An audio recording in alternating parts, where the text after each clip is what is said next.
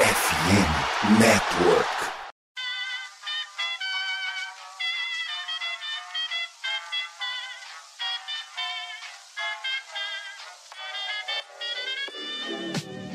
Mais uma rebatida forte. E ela tá fora daqui! Uau! E ela descendeu! É home run! Aquele abraço! Salve, salve Brasil! Está no ar mais um rebatido de férias. Eu sou o Thiago Mares, o arroba Redbirds Brasil e arroba Thiago Mares no Twitter. E a gente veio hoje vai falar de um time que decepcionou bastante dos- nos anos 2000, 2010, para ser exato. Então, pra gente falar desse time, vou trazer ele, um dos principais comentaristas aqui da rede FNN, nosso Fielder, quer dizer, Vitor Salviano. Opa, nosso querido Padreco, tudo bom, Padreco? Opa, fala Mares, fala os nossos companheiros de bancada aí que você ainda vai apresentar, mas não quero estragar a surpresa. Bom dia, boa tarde, boa noite aos nossos ouvintes, né? Vamos chegando aí para mais um programa, um programa interessantíssimo, né? Da gente se fazer. Ti- Tinha que homenagear alguém, né? Já que vamos falar do Detroit Tigers aí, nada melhor do que homenagear o Prince Fielder, né? E cara, como que é, que é curioso, né? Pra quem me conhece mais de, de perto, sabe que eu tenho um carinho enorme pelo Detroit Tigers, até porque eu torço para os outros times de Detroit, né? O Pistons, o Red Wings e o Lions, né? E já se passaram aí 11 anos desde que o Red Wings ganharam uma Copa Stanley, já se passou mais de 15 que o Pistons não vence a NBA. Sobre o Lions a gente já sabe, né? Então não preciso nem comentar nada. Tigers, cara, o último foi em 1984, né? Que foi inclusive contra o time que eu torço, que é o San Diego Padres. Vamos, vamos falar sobre por que, que o último foi o de 84 e não o de 2012. E também está comigo ele, a enciclopédia das ligas menores, também conhecido como matador da aspas dinastia dos Tigers, Vitor Silva, o Vigilante BR. Tudo bom, querido? Salve, salve, meus amigos, Thiago, Padreco, salve, salve, ouvintes. Bem-vindos aqui a mais, mais este episódio do Rebatida de Férias. Pois é, o Orioles que ficou, né, a última, último prego, né, a gente pode colocar assim, né, no, no caixão do Detroit Tigers, porque 2014 acabou sendo o último ano do Detroit Tigers indo para os playoffs. A gente vai falar bem a respeito a respeito disso, porque era um time que tinha tudo para sair né, dessa seca, que já, já completará 39 anos em 2023, caso o time não aconteça um milagre e vença. Mas vai falar a respeito disso, relembrar alguns grandes nomes, não só de Prince Fielder, mas de outros general managers, managers, jogadores que passaram por essa equipe e tentar dissecar o porquê que esse núcleo não deu certo. Ou não conquistou o que, que todo mundo imaginava. E bom, como vocês sabem, o Rebate é um dos podcasts da rede FNN, que conta com vários, vários podcasts das ligas americanas, NFL, NBA, MLB e NHL. Você pode ouvir seu time do coração de qualquer uma das quatro grandes ligas aqui. Se não tiver seu time, sem problema. Manda mensagem pra gente no arroba somsfnn e junte-se a gente e acesse fambonanet.com.br.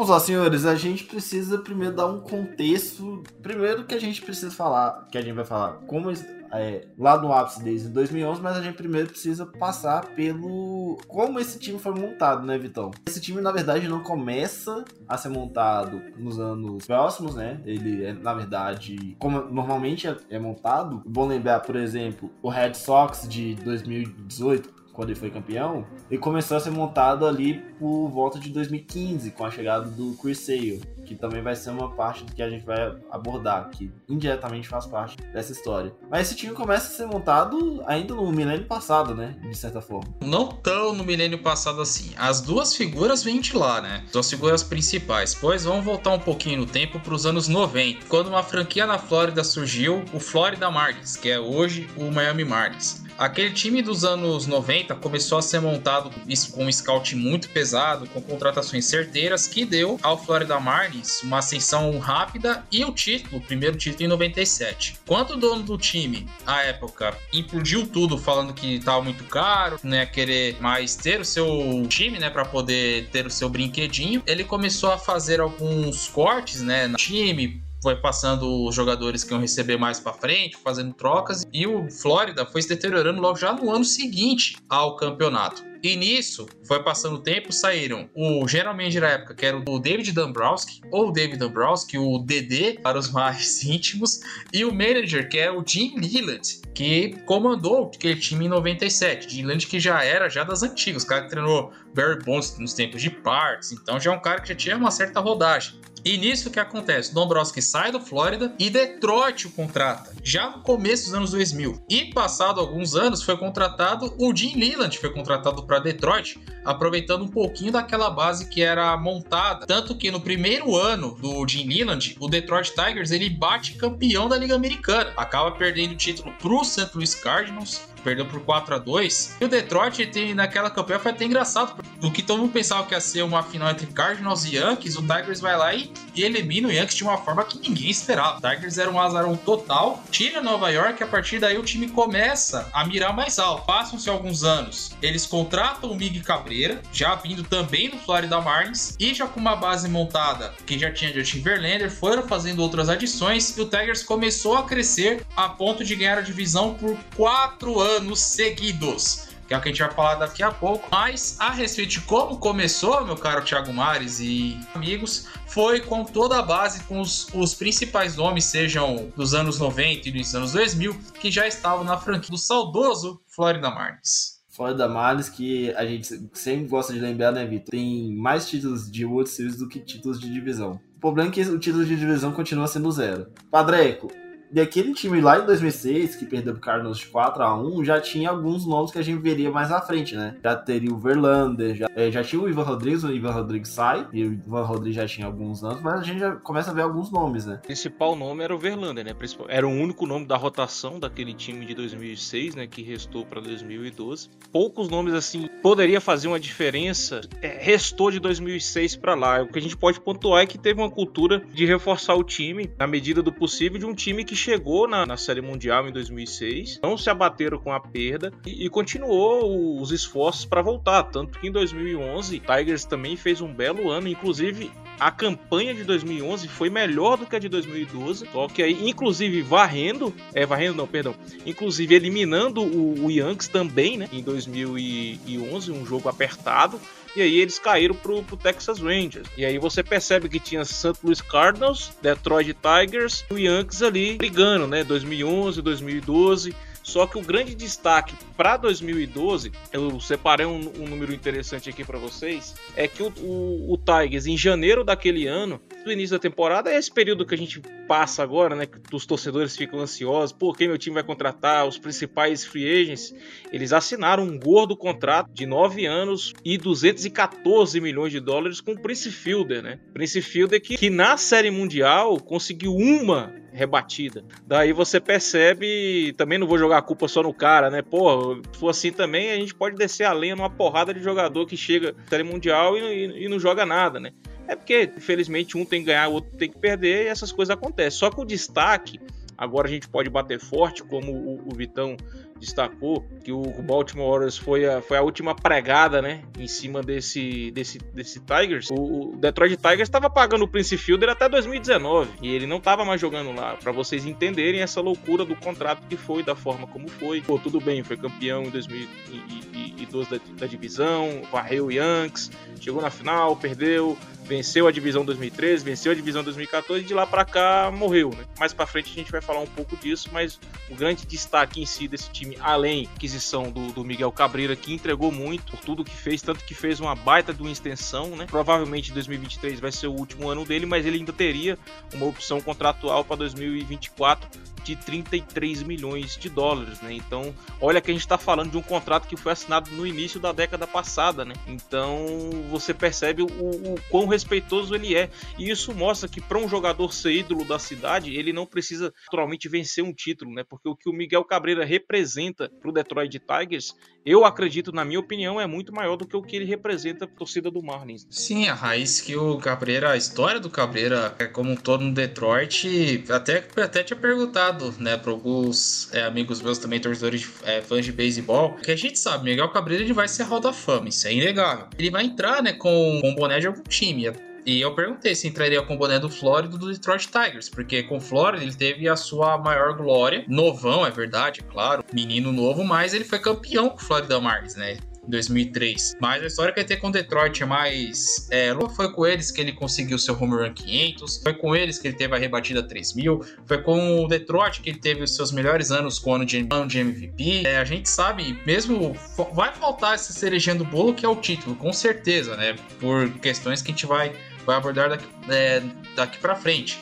Mas a ligação dele com a cidade, é, com certeza vai colocar ele, vai ter camisa aposentada, Hall da Fama do Tigers, depois Cooperstown com o dedo Detroit lá para homenagear, para representar lá na, na, na, imortal, na sua imortalização no esporte. Então, o que ele construiu jamais será apagado. E ainda falando de Cabreira, o ápice dele, e pra gente ver como que era o ápice daquele time já, entrando do, naqueles quatro anos de dominância, tem um Triple Crown. Então, assim, é o último Triple Crown de um Better em muito tempo.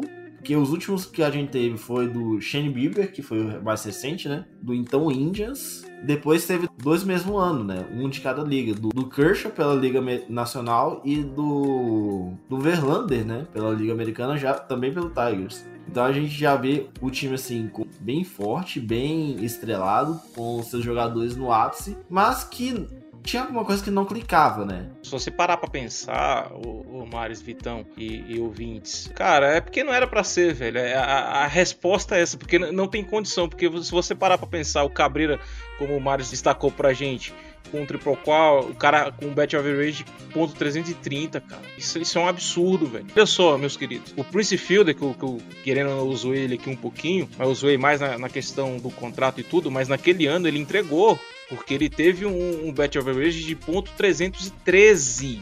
E tínhamos também o, o jardineiro Andy Dwirks, né? Também rebatia acima de, de 30%. Ele rebatia em torno de 322. Mas o Austin Jackson, que também atingia a casa ponto .300. Então, olha o tanto de jogador que a gente está aqui mencionando, rebatia bem, contribuía, fora a rotação, né? A rotação eu acho que é o principal destaque. Eu acho que todo fã de beisebol sabe que aquela rotação, com Verlander, com Schwezer, o próprio Porcelo, são jogadores que foi sair de lá foram campeões. O Aníbal Sanches saíram do Tigers, foram trocados e foi campeão, foram campeões. Não é que todos foram trocados para o mesmo time, cada um foi para um time. O Verlander foi pro Astros, o Scherzer pro Nationals, o Aníbal Sanches pro, pro Nationals também e foram campeões. Então, o Rico Porcelo pelo Boston Red Sox, né? Cara, é uma das coisas que a gente tem, claro, tem que enaltecer o que, que o Giants fez, né? Por também era um baita time com pose. O próprio Bruce Bosch, né? Um grande general manager. O, o Bungarden jogando um, um, absurdo. Então, tem que se destacar, claro, o, os feitos do Giants. A gente também não tá fazendo o programa pra desmerecer isso. Mas é porque, cara, tinha.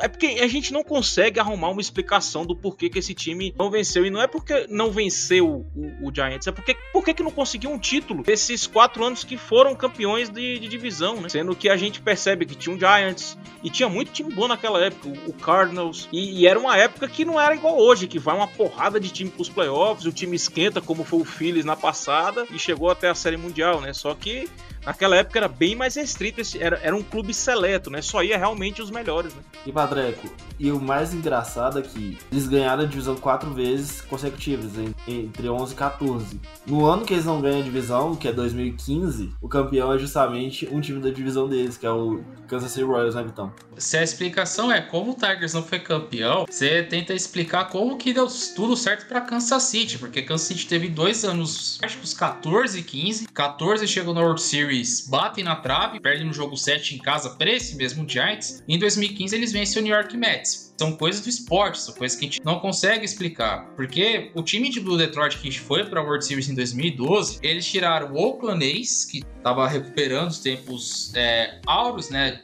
de Moneyball, varre o New York Yankees. Eles varrem 4 a 0 o Yankees trazendo o Pichiro já no seu, que os americanos chamam de Twilight da, da carreira, né? No Twilight é modo de falar, tá? Entre as que o Ishii jogou até 2000 e 2019 picando. Mas o Yankees vai, traz o Ishii e nem assim o Yankees consegue fazer qualquer coisa contra o Tigers. Porque o Tigers ele amassa essa série, não, não, não dá nem pro cheiro. Aí chega na final, é aquilo que a gente fala, né? Você tem o Pablo Sandoval tendo o jogo da vida no jogo 1, rebatendo 3 home runs, sendo um dos poucos jogadores a terem esse feito na história da Major League Baseball. E o Tigers vai, o Giants, perdão, vai ganhando confiança, ganhando confiança e vence por 4 a 0. Detroit, você podia falar que era melhor ou era um time que poderia ser campeão? Com certeza, era um time que, que a gente tá falando aqui que teve os seu, seus momentos. Mas você vê que a coisa não, não, não é para ser é muito complicado achar algum motivo para isso, tá? porque a base estava toda lá. Era só que as coisas clicassem no momento certo para que desse o resultado. Com o Tigers, infelizmente, não aconteceu, então fica até complicado. O que o Padreco falou faz todo sentido. Fica até complicado tentar encontrar algum outro motivo para falar que esse time do Tigers acabou tanto certo. Você pode colocar no bullpen, que o bullpen na hora que precisou, na hora que você precisava confiar no bullpen, no bullpen blousava os jogos, claro, isso é do jogo, acontece, pode ser um, um dos grandes defeitos. Mas rotação e ataque, como o Padre falou a questão do, do, do, Prince Fielder, tanto ele quanto o Cabreira tiveram mais de 30 home runs naquela temporada. Cabreira teve 44 e o Prince Fielder ainda teve 30. Potência tinha, rotação tinha, só não era para ser. Cara, e ainda a gente, se a gente colocar ainda a questão, vamos colocar tudo no bullpen, ainda assim não faz sentido, que vamos lá. O closer era o José Valverde, eu já tô pegando 2012, não tanto 2011, mas olha, vamos lá. O Zé Valverde tinha, teve 3.78 de, de ERA, e o ERA dele plus é de 113, então tava 13% acima da média. O Joaquim Benoit tava 3.68 ERA Plus de 116, Otávio Dotel 3.57, 120 de ERA Plus, Brian Villarreal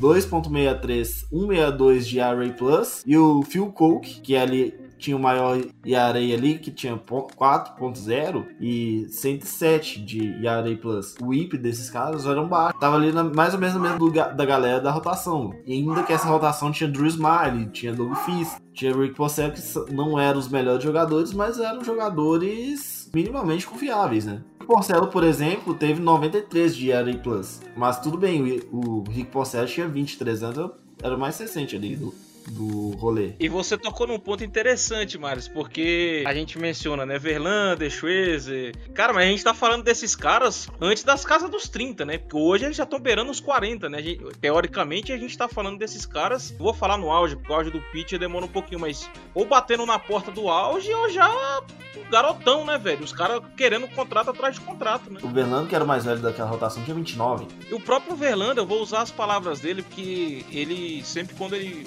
ele vai jogar em Detroit, ele é muito procurado, né, pela torcida, pela imprensa. E em uma dessas vezes ele deu uma ele não gosta muito de falar disso, mas em uma dessas vezes ele deu uma declaração, porque a imprensa de lá também tenta fazer isso que a gente está fazendo aqui, né? O que que deu errado?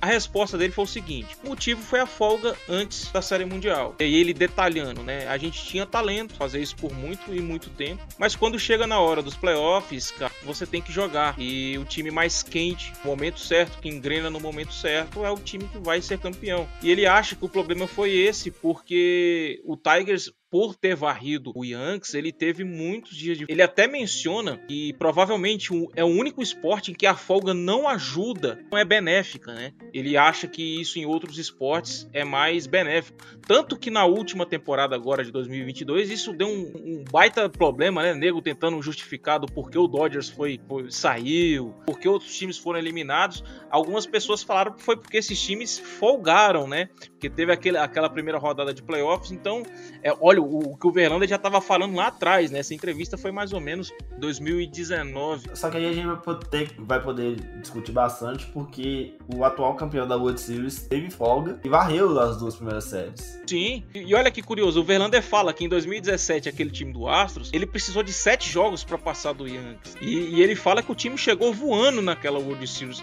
É porque assim, a gente precisa trazer um... É claro, o que a gente tá falando não tem embasamento nenhum, porque a gente tem exemplo de que deu certo a folga e de que deu errado a folga, de que deu certo o time tá sempre jogando e não dá certo, porque querendo ou não, você tá, tá desgastando o jogador, você tá desgastando o braço do seu pitcher. É complicado, velho, tentar chegar numa matemática, só que a gente precisa tentar entender, arrumar um motivo, porque a gente tem que explicar, né? Por mais que não é algo explicável, porque como o Vitão falou, a gente, a gente tava comentando, o time do Giants é um time forte também, e alguém tinha que vencer. E o próprio Verlander, ele fala, pô, eu me senti mal pelo Né, que era um dos donos um não, o, dono do Detroit Tigers, né? Ele colocou tempo, coração, alma na organização, fez tudo que podia pra gente ganhar e a gente não conseguiu ganhar. E ele fala que vai carregar isso pro resto da vida dele e que vai ser um dos maiores arrependimentos da vida dele não ter vencido uma, uma série mundial com o Detroit Tigers, finalizando a entrevista que o, que deu pra imprensa de Detroit. Existe um argumento pros dois lados, tanto pra gente bater o martelo, folga ajuda, folga não ajuda, pros dois lados, que a gente tem um atual campeão da World Series sendo um time que teve folga.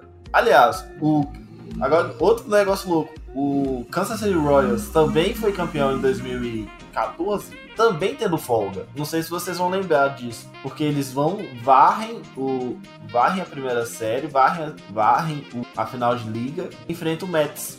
É que a de 14 eles varrem meio mundo, só vão perder a primeira partida na World Series. Né, no caso do Kansas. Agora, no caso de 2015, é, a gente pode pegar o Astros com a, nova regra, com mais times classificando, o time teve uma, uma temporada, uma temporada mais sólida, mais, mais justa, né, que o time apresentava, condizendo, né? Mas o câncer de 2015, o câncer de 2015 teve seu, seus apertos também, né? Passou do Houston Astros precisando de jogo 5, é, venceu o Toronto Blue Jays em 6 jogos e só teve, digamos, uma série mais tranquila contra o Mets. O Mets que, que venceu em 5 partidas e alguns é, ruim ao Ted Collins porque que ele não, não tirou o Matt Harvey no jogo decisivo, né? No jogo que poderia manter o, o Mets vivo na, na pós-temporada. Mas é um outro ponto que a gente pode, pode colocar também, mas eu acho que é relativo. Porque beisebol é mais mental do que propriamente o jogo, o jogo para valência. Porque, você, porque se o não tiver com o mental preparado, você pode ser o time que for ou a potência que você for. Numa série que, que a, o time não anda, o Azarão pode ir lá e um time que já vem na pegada, que já tem mostrando confiança, pode conseguir um, um, um resultado propício a ele, né? Não, isso, isso, é bem explicado quando a gente vê aquela campanha do Nationals de 2019, né? O Nationals vai, é campeão, bate o Los Angeles Dodgers em casa, sendo ele o, o, o time sem bullpen e dependendo único exclusivamente de Scherzer e de... Eu esqueci o nome da, da segunda rotação do... Strasburg, Stephen Strasburg. O próprio. É porque ele fica tanto tempo na DM que a gente esquece o nome dele, né? Mas tem, tem a World Series, o, o nosso jovem rapaz. Ele tem MVP da World Series, né? Sim, ele ganhou em 2019 e depois por isso que ele teve seu contrato, ele ganhou aquele mega contrato. Foi depois dessa World Series. Foi ele ter MVP e já fez o pé de meia. Então, assim, a gente vê muitos fatores, mas analisando os nomes, analisando os números temporada por temporada, a gente tem 2011 aquele time de 2011, indo bem, mas caindo pro Texas Rangers, que era um time claramente melhor, né? Ah, mas o Tigers teve uma temporada melhor. Mas é bom lembrar que o Texas Rangers era o atual campeão, né, da Liga Americana. Não, e só você ter temporada melhor também não significa muita coisa não, né? O Dodgers esse ano venceu jogo pra caramba, esse ano não, no ano passado, né? E caiu. Então, só vencer também durante a temporada regular também não é, não, não é, muito jogo, né? Como o Vitão falou, cara, é um conjunto de coisas. O, o beisebol é mágico por isso, né? Ele é especial, a gente gosta dele por isso, né? Toma cuidado com o que eu vou falar de improvável, né? É um esporte que é capaz de um time improvável vencer Só que o que eu tô falando time improvável não significa que seja um time ruim, é um time que vai chegar aos trancos e barrancos, mas é um time que ninguém dá nada por ele e no momento certo as coisas vingam. O Phillies quase conseguiu isso na temporada passada. Ninguém tava esperando muita coisa do Phillies, principalmente porque durante a temporada regular não mostrou muita coisa. E aí você tem o Mets que por pouco não foi campeão de divisão e caiu pro Padres e as coisas vão engrenando. O Phillies pa passou amassando o Braves e aí depois pegou o Padres, amassou, e assim vai a, a, a, narrativa vai se construindo. Todo mundo falou: ah, o Phillies vai ter uma temporada de Nationals, né? Porque o Nationals foi assim também, só que o Nationals foi campeão. E eu só queria destacar o que o Vitão falou da questão psicológica, do mental, do quanto isso é importante no nosso esporte, né?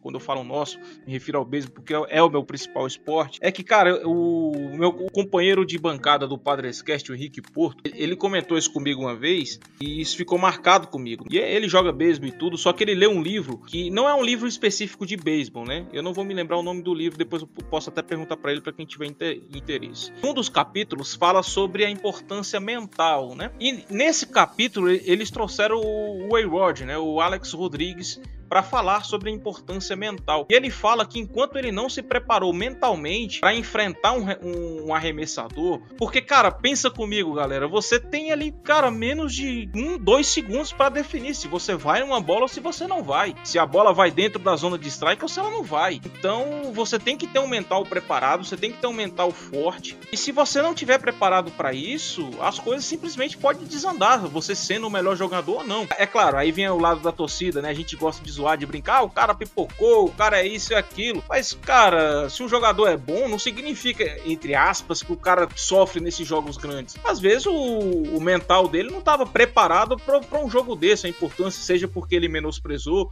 achou que o time é forte e ia passar, ou seja, por N fatores pode acontecer no dia a dia, né? Inclusive dentro da, do lado pessoal do cara, a família. Vou, vou trazer um exemplo aqui, o Matthew Stafford, para mim, é um exemplo de um cara que tem um mental muito forte, porque é, que é, não, não sabe de que eu tô falando, é o antigo quarterback do Detroit Lions, né, que foi trocado pro Rams e graças a Deus conseguiu um título do Super Bowl porque ele merecia.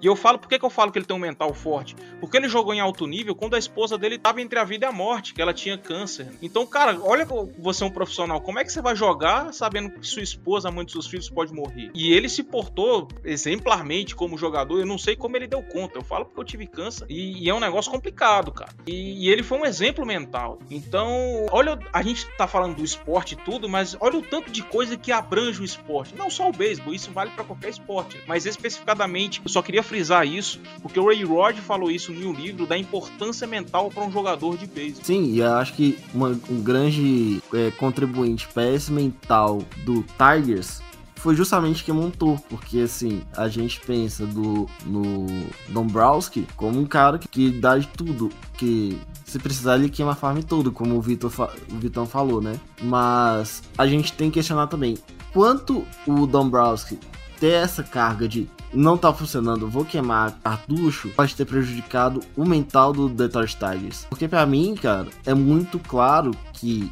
o mental do Detroit Tigers foi sendo moldado para pior, na medida que peças vinham chegando basicamente para serem salvadores da pátria. E a gente observa lá em 2014, já na última, na última temporada que eles vão aos playoffs, eles trazem de Toronto o Deji Price, melhorar aquela rotação, só que alguns caras que estavam nos anos antes, como o Drew Smiley, como o... Harry Smiley, Doug Fister, Aníbal Sanches meio que vai zoando a cabeça dos caras. Não dá uma continuidade pros caras. As janelas vão, vão fechando, né? Você vai fazendo de tudo para poder aproveitar o que você tem de melhor no seu elenco. Se você quer manter esse lado competitivo, você só troca os caras bons. Se você vê que os times eles não vão render mais, que eles não vão conseguir mais competir da forma como competiu antes, e aí você já inicia o seu processo de reconstrução. No caso do Tigers, eles, eles fazem um processo de, opa, é o processo do win now né? Ou seja, vou tentar ganhar agora,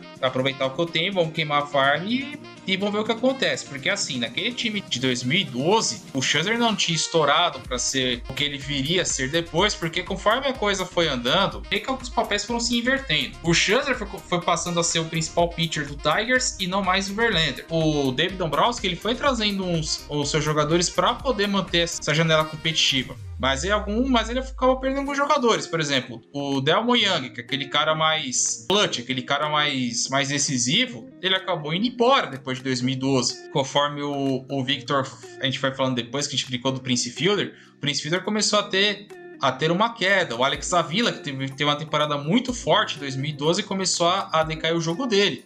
O Miguel Cabreiro é o contrário. É, a galera é, falando dos 33% dele em, 2000 e, em 2012. Em 2013, ele teve uma temporada rebatendo quase 35%. O Tigers trouxe o Tory Hunter, que já era um, que já era um cara mais veteranaço, trouxe já com 37 anos. E ele entregou. O Austin Jackson teve uma queda. Victor Martinez ainda manteve algum, alguns bons números.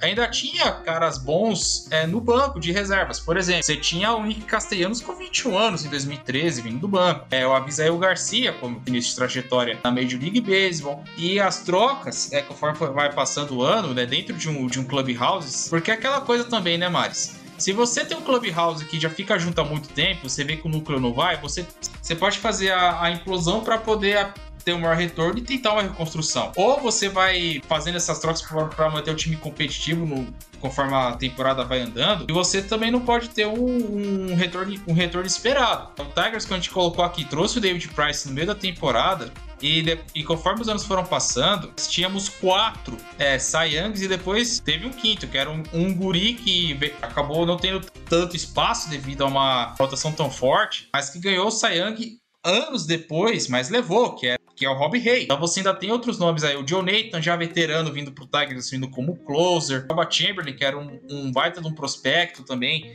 é, vindo pro, pro bullpen. Depois vieram outros nomes como Joaquim Soria é, o J.D. Martinez surgindo no Tigers. Então, você tem essa, essas mudanças, só que é aquela coisa, quando com o time muito veterano, é, se você não renovar, tem nesse que a janela vai fechar e você nem tem por onde continuar alimentando esse time. E no base, se você consegue fazer um trabalho minucioso de, de draft mercado internacional, você vai manter o time competitivo por anos e anos e anos e anos tranquilamente na boa. A MLB, diferente das outras ligas, acho que a NHL é um pouco parecida. Diferente de, de NBA e NFL, por exemplo, se você faz o trabalho de casa certinho, você consegue ter uma, uma base muito forte por anos e anos, como o Houston Astros está fazendo agora. O Tiger não se preparou para isso, que a mentalidade era outra.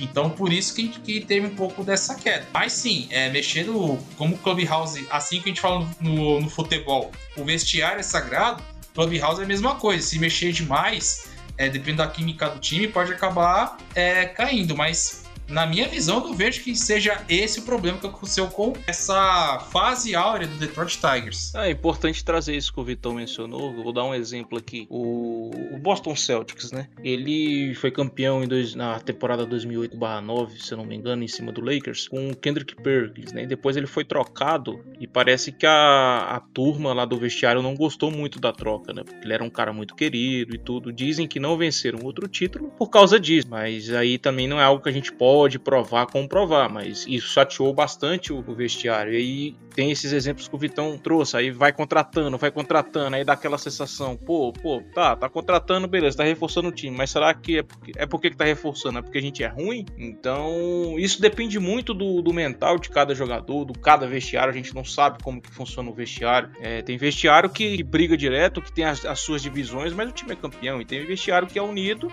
e que não consegue vencer. Isso é uma coisa que a gente também não consegue definir, explicar, né? Mas tudo isso é muito curioso, porque, cara, veio a ruína depois, o Vitor estava comentando. E aí o, o Jim Leyland foi, foi demitido, né? Veio o, o Brad Ausmus, ainda foi campeão em 2014. Foi a, a, o quarto título consecutivo e aí perdeu, foi amassado pelo, pelo Warriors, né? E logo depois começou a, a reconstrução e a coisa desandou e tá até hoje. A gente já vai completar 10 anos que o Tigers está se reconstruindo. Eu sempre falo pro pessoal, principalmente eu e o Vitão, a gente costuma falar muito isso no show antes do show. Inclusive o Mar está tá devendo, né, retornar logo aí para participar dos programas com a gente, mas a gente sempre menciona que o, a reconstrução no, no beisebol ela é mais demorada, né? Porque não é porque você tá draftando o cara aqui que você já vai colocar o garoto para jogar.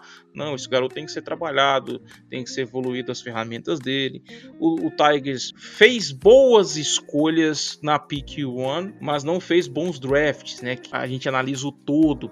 É um time que tem bons talentos, mas é um time que não engrena. Tanto que demitiram o Ávila. Fizeram um rebuild agora dentro do front office, porque viu que não estava caminhando as coisas e liberaram dinheiro. É para quem não sabe, o Correia era para ter assinado com o Tigers quando ele ficou livre pro Twins, mas lá naquela primeira ida, né? E aí o Ávila falou que não ia pagar o que ele estava pedindo. E aí foram no, no Javier Baez, né, para shortstop. E isso pesou na demissão do, do Ávila, porque o AJ Hint, que é o treinador do Tigers, queria o Carlos Correia, foi conversar diretamente com o Carlos Correia. Ele treinou o Correia lá no Astros 2017. E tudo isso vai somando vai somando. O Elite ficou puto com isso, né? Que é o Christopher Elite, que é o filho do, do Elite Senior que faleceu. É o que, que bancava o Dombrowski, bancava as folhas salariais enormes do Tigers, né? O Tigers assinava com muito jogador caro. E ele bancava e ele gostava de gastar. Ele, ele, ele tinha isso com ele, né? Ele era um dono que queria ter um time caro. De falar, eu tenho uma folha salarial cara. E ele morreu e o filho, o filho chegou, já mais pé no chão. Não, pera aí, vamos fazer a coisa mais passo a passo. Quando for para gastar, a gente gasta. Contratou o Eduardo Rodrigues, mas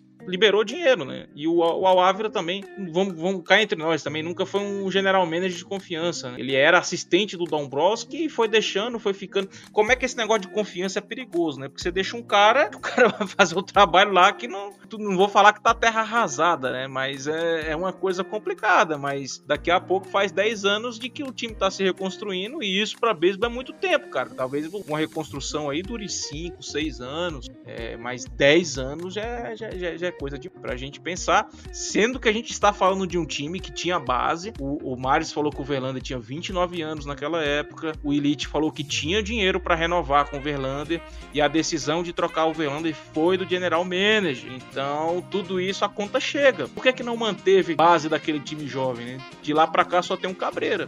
Poderia ter mantido outros jogadores. O Verlander tá jogando até hoje. O Schwarzer tá jogando até hoje. Talvez não teria dinheiro para os dois, mas daria para ter feito algo diferente. Curiosamente, é, Verlander e Scherzer viraram novamente companheiros de time, né?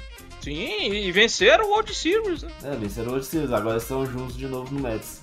Ali a gente tem que pôr algumas coisas no, na conta também. Tinha que essa questão do vestiário, que vocês levantaram bem, mas essa questão da reconstrução, é, pra mim, é uma questão mais de mau planejamento do que tudo. Que dinheiro a gente sabe que tem. Isso aí todo mundo sabe. O que falta hoje é planejamento. O Al Avila, ele como GM, ele era um excelente jogador, tanto que tem a camisa aposentada no próprio Tigers, né? É bom lembrar esse, esse fato.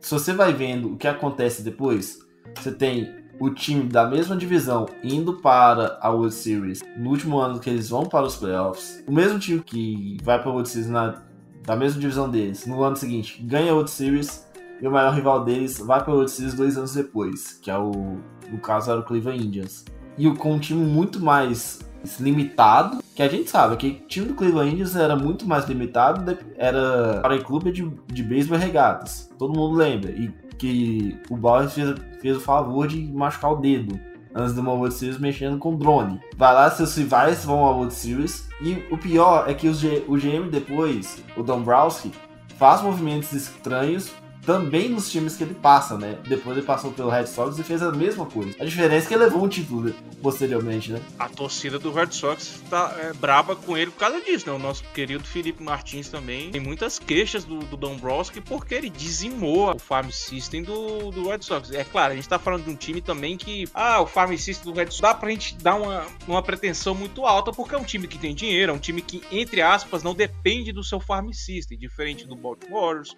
Diego Padres, Oakland Athletics, são times que dependem do seu farm system, né? Mas o Red Sox não faz tanta diferença você ter um farm system, mas é óbvio que se você tem um farm system decente, arrumadinho, você consegue trocas, você consegue promover um moleque, você consegue colocar um moleque jogando no meio de um time bom.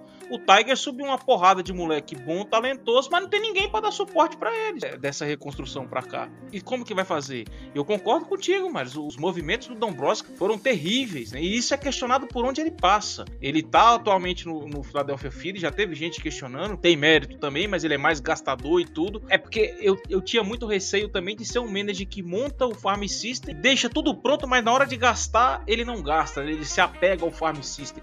Eu tinha medo que o AJ Preller no Padres fosse assim, tá se mostrando que não é. Mas veio o Ávila, do jeito que tava, ficou, era assistente ali, era muito amigo da família Elite E por ser amigo, os caras ficavam com medo de mandar embora, faltou planejamento, faltou organização. Tanto que quando o Scott Harris assume agora, se não me engano, ele era assistente de GM lá no Giants, ele teve que reconstruir o front office. Que ele e o AJ Hint falaram na coletiva recentemente de que, pô, departamento de scout ultrapassado, um monte de coisa defasada dentro do front office que uma franquia de beisebol não pode ter, galera. Então, ele tá tendo que mexer com isso, tendo que olhar pro draft, tá tendo tudo bem, tem um time mais ou menos bom, sei, mas que tem bons talentos. Pô, tem Casey Mice, tem o Tarek Scuba, é o próprio Eric Haas, é um, é um, é um catcher decente, o Hyland Green, que é um cara que tem tudo para explodir, nem MLB, o Matt aqui o Badu. E olha que coisa engraçada, né? Eu ri quando eu, vi, eu li essa, essa mensagem. Eu não acreditei, eu tive que rir, cara. Porque o Ávila se recusou a trocar o Matthew Boyd quando tava no auge. Falaram que o preço que ele queria era absurdo, que não sei o que. O Padres, inclusive, era um dos times interessados, ele se negou. O Matthew Boyd foi dispensado, ele tomou DFA do Tiger Tigers e agora os caras assinam com ele por mais 10 milhões. Então, olha como é que o negócio lá tava bagunçado, tava estranho, né? Os caras trocaram o Verlander, os jogadores que não vingaram no Tigers, mas se recusaram a trocar o Matthew Boyd. Como que você explica um negócio desse, né, cara? O Detroit Tigers, a impressão que dá, não sei se o, o Vitão tem essa mesma tem essa mesma visão. O Detroit Tigers, ele acha que tá jogando beisebol dos anos 2000. Como assim o beisebol dos anos 2000? Uma hora alguma coisa clica, igual clicou o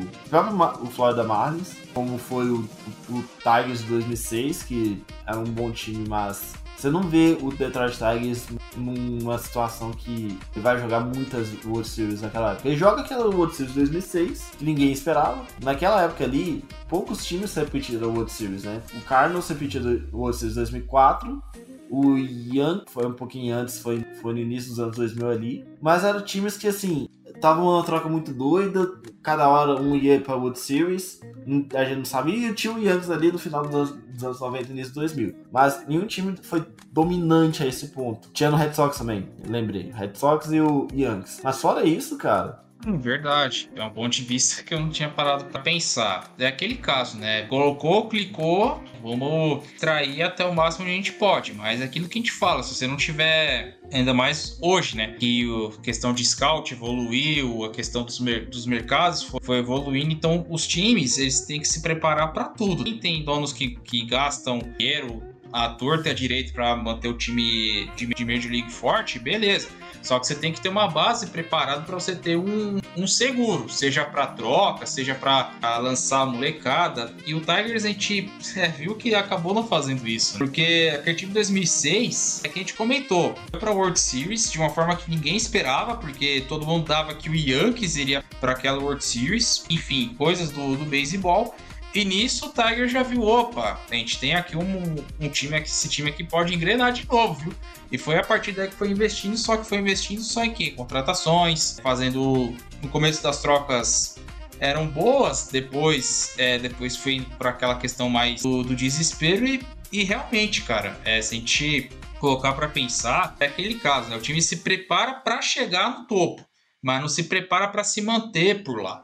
E depois foi que o, que o Victor colocou foi, foi sucinto, foi, foi correto a questão de, atu de atualizar o time. Uma mentalidade nova, se adequando ao que é o século ao que, ao que é na atualidade. O Horus também era assim. E o time tá se virando com as armas que tem. E tá se reformulando. Demorou? Demorou. Mas já tá em uma posição melhor do que se comparar a 2019, quando a nova gerência chegou e pegou um time que perdeu mais de 100 jogos. Para aquela mentalidade ser trazida para cá, dificilmente vai dar certo. Você tem que dar tudo muito bem, é, calcular tudo bem certinho para que a coisa vingue. E até se bobear, o Dombrowski aprendeu com essa, toda essa questão. Porque o Dombrowski tem na mão, por exemplo, hoje, o principal prospecto de arremessador do beisebol, que é o Andrew Painter, que foi escolhido do high school e que chegou na Double A na última temporada. Ele podia facilmente é, pegar o Painter e trocar por algum outro cara top de linha, mas não. Ele está segurando esse jogador.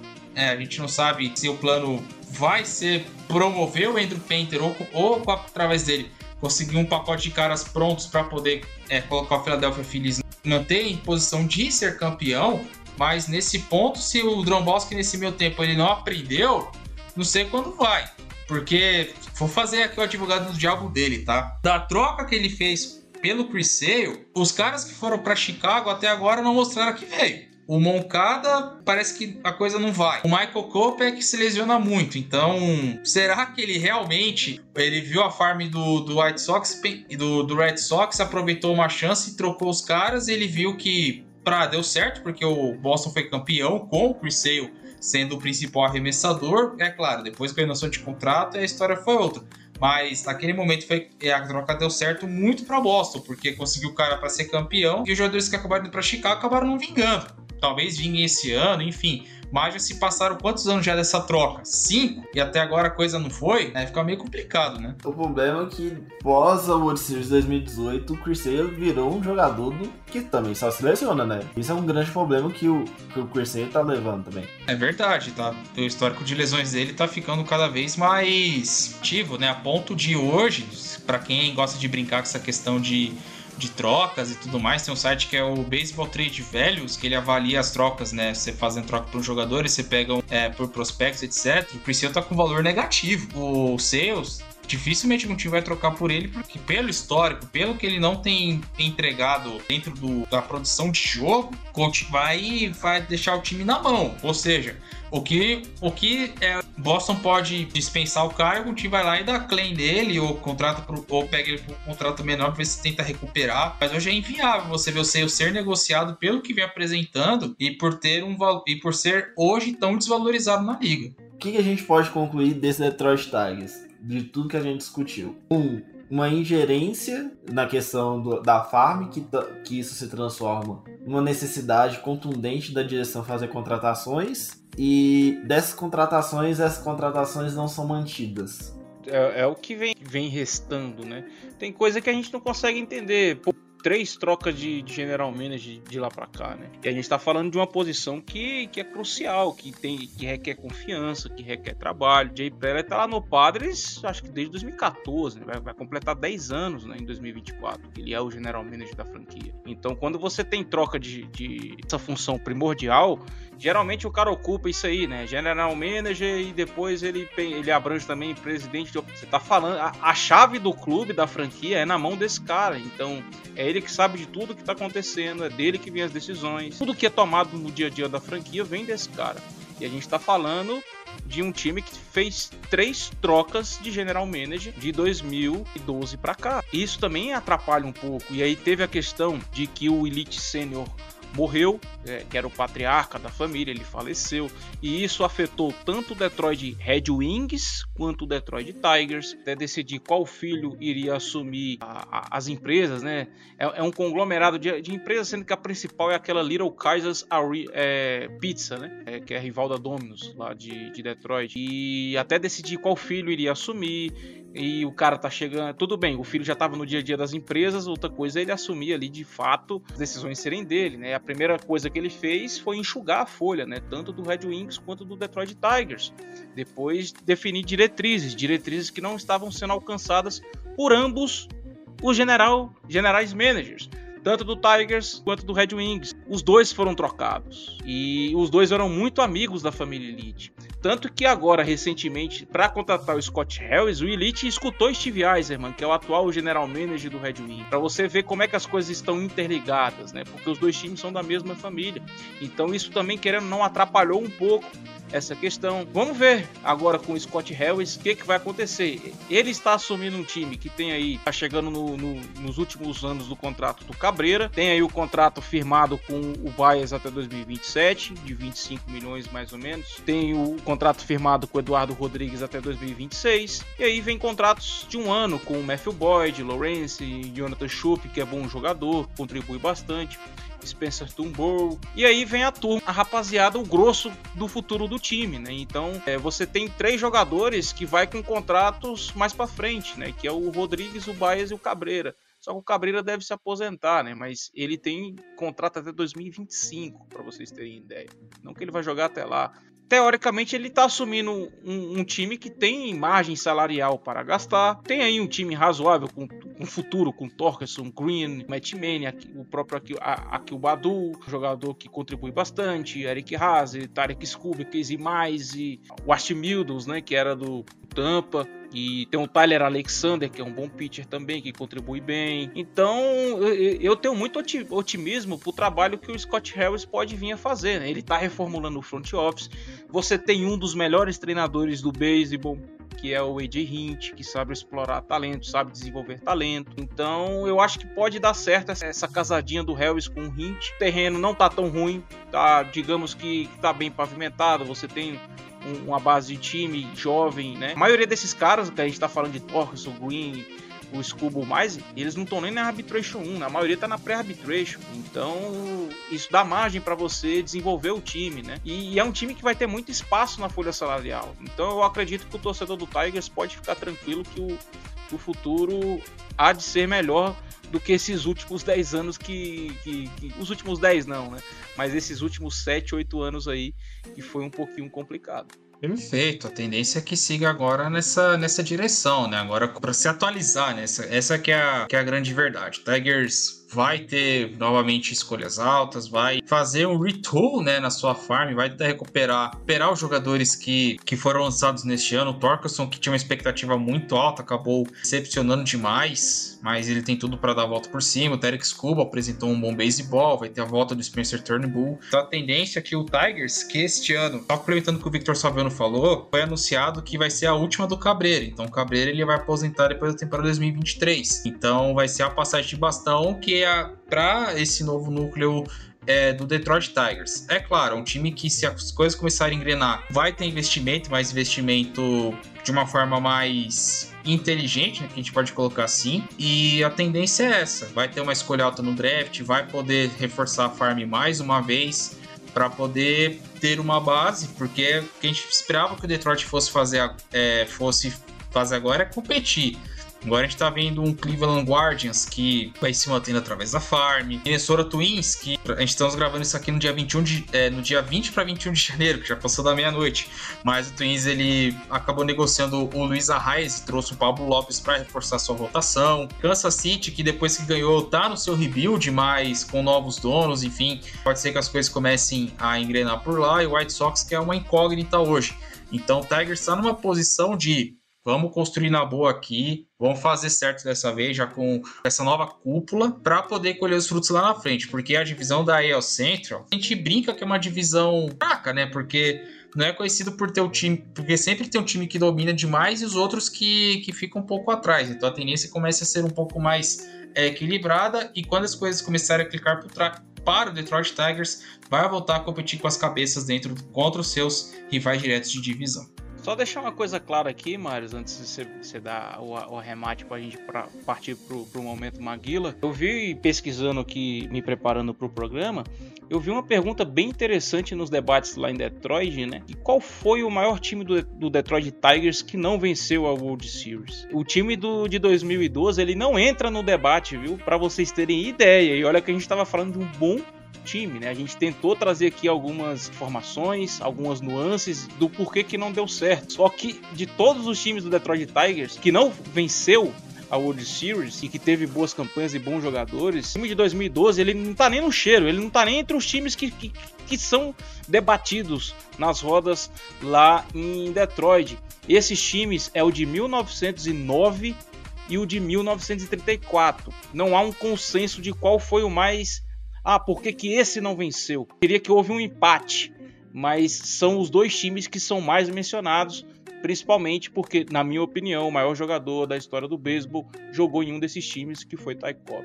E também é melhor concurso, né? Porque 2011, 14 foi o tempo de maior dominância do Detroit Tigers, né? Mais até que de 1909 1934. Não seria somente uma temporada, seria um conjunto, né? Esses quatro anos que não deu em nada. Mas já que você puxou um momento Maguila, o, o Padreco, então, pra quem você manda seu beijo, um abraço, um afago, um, uma massagenzinha no terceiro metacarpo do pé direito.